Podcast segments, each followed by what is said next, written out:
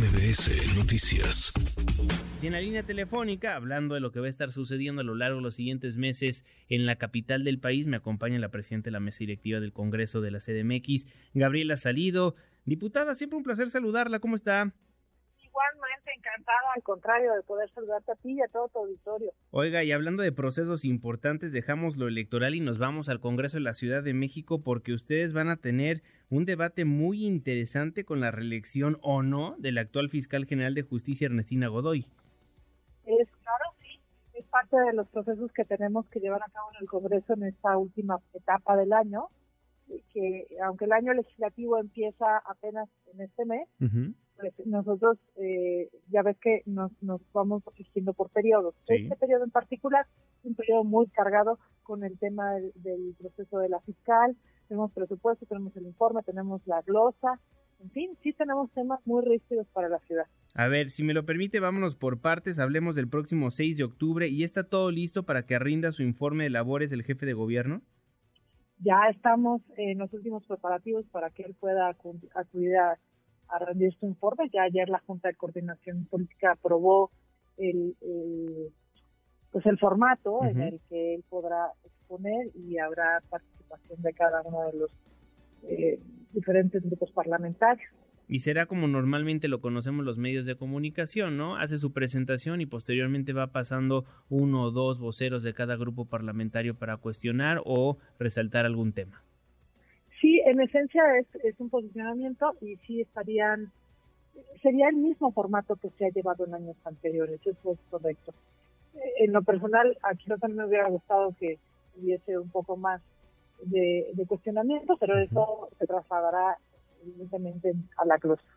Y otro tema importantísimo que estarán tocando es el presupuesto de 2024. ¿Ya lo recibieron? ¿Cómo lo han visto los diputados? No, fíjate que aún no se ha recibido. Todavía no. Recuerda que el Congreso va adelantando. A ver, vamos a tratar de limpiar la línea telefónica con Gabriela Salida, la presidenta de la mesa directiva del Congreso de la Ciudad de México. Lo que sí nos confirma es que ya todo está listo para que rinda su informe de labores del jefe de gobierno Martí Batres Guadarrama el próximo 6 de octubre. Se encargará el Congreso de la Ciudad de México de conducir los procesos importantes como la reelección o no del actual fiscal general de justicia Ernestina Godoy y nos hablaba del presupuesto que ya se recibió digamos el presupuesto de egreso de la federación en el Congreso de la Unión es decir la Cámara de Diputados va a estar analizando eso pero en la Ciudad de México el presupuesto de la capital del país aún no lo manda el gobierno capitalino es correcto y es lógico porque tiene que derivar uno del otro claro primero requerimos ya tener el conocimiento y, y la aprobación del presupuesto federal para entonces saber cuánto sería el presupuesto con el que contaría la ciudad y a partir de ahí eh, podríamos ya entrar pues, a todo el proceso de discusión. Que va de la mano con el Plan General de Desarrollo, ¿no? Ese es un tema, sí, bueno, no, no van necesariamente de la mano. el, Plan General de Desarrollo y el Programa de Ordenamiento Territorial son dos documentos que han llevado su propio camino, un camino ya muy poposo, como sabemos, eh, fue, primero un proceso de discusión y análisis a través del Instituto de Planeación y Prospectiva para después ser trasladado al gobierno de la ciudad y ese a su vez lo traslada al Congreso. El Congreso apenas el día de hoy aprobó en comisiones un esquema de discusión o de parlamento abierto que será eh, llevado a la ciudadanía y a partir de ahí podrá eh, pues elaborarse un dictamen para ambos documentos. Esto sí es importante señalar que tiene una fecha límite que es el 8 de diciembre. ¿Por qué fecha límite? Porque a excepción de los demás documentos, estos, los de planeación, en la ley están considerados como, como elementos eh, que, que, deben de tener una resolución por parte del Congreso y si no aplica un símil a la afirmativa ficta. Por eso es tan delicado y tan importante el proceso de discusión y de análisis de ambos, de ambos documentos. ¿Cómo se ha sentido como presidente de la mesa directiva del Congreso de la Ciudad de México? Está estrenando el cargo, diputada. Sí, fíjate que es un proceso totalmente distinto.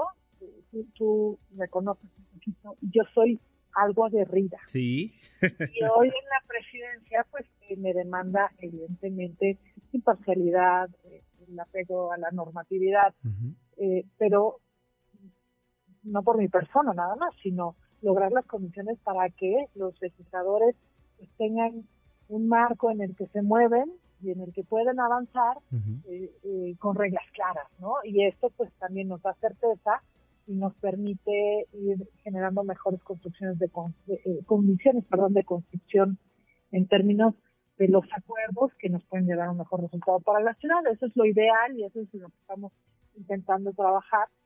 Y, y pues yo asumiendo también, insisto, que, que en ocasiones pues tengo una, una posición clara institucional como presidenta de la mesa y la necesidad de distinguir cuándo es una posición estrictamente personal.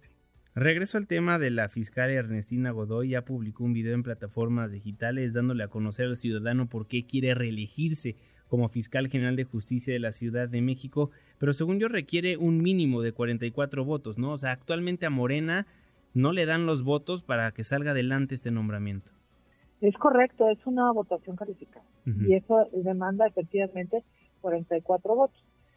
Eh, eh, eso incluiría a parte de la oposición, entonces es un proceso eh, que por sí mismo, pues sí es, el tema ya es delicado, y, el proceso será complejo, lo sabemos, pero es parte de lo que debemos pues, hacer en este, en este periodo justamente. ¿Y para cuándo esa discusión, ese debate? fíjate que todavía no tenemos eh, la aprobación eh, de la fecha precisa, eso es algo que debe ser conciliado a través de la Junta de Coordinación Política, pero en cuanto lo tengamos, por supuesto que te lo compartimos. Perfecto. Presidenta, siempre un placer saludarla, le mando un fortísimo abrazo. Igualmente, me da muchísimo gusto poder saludarte, aunque sea a distancia, ojalá pronto podamos tener la oportunidad de platicar en vivo Aquí le esperamos en el estudio de MBC Noticias, diputada. Le mando un fortísimo abrazo. Muchas gracias. Gracias. Hasta luego y me despido de todo. Muchísimas gracias. Redes sociales para que siga en contacto: Twitter, Facebook y TikTok.